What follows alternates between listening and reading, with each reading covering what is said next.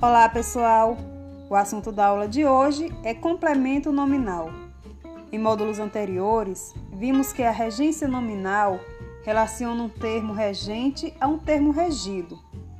Esse termo regido é o complemento nominal, que é um termo integrante da oração, ou seja, é utilizado para completar o sentido de um nome.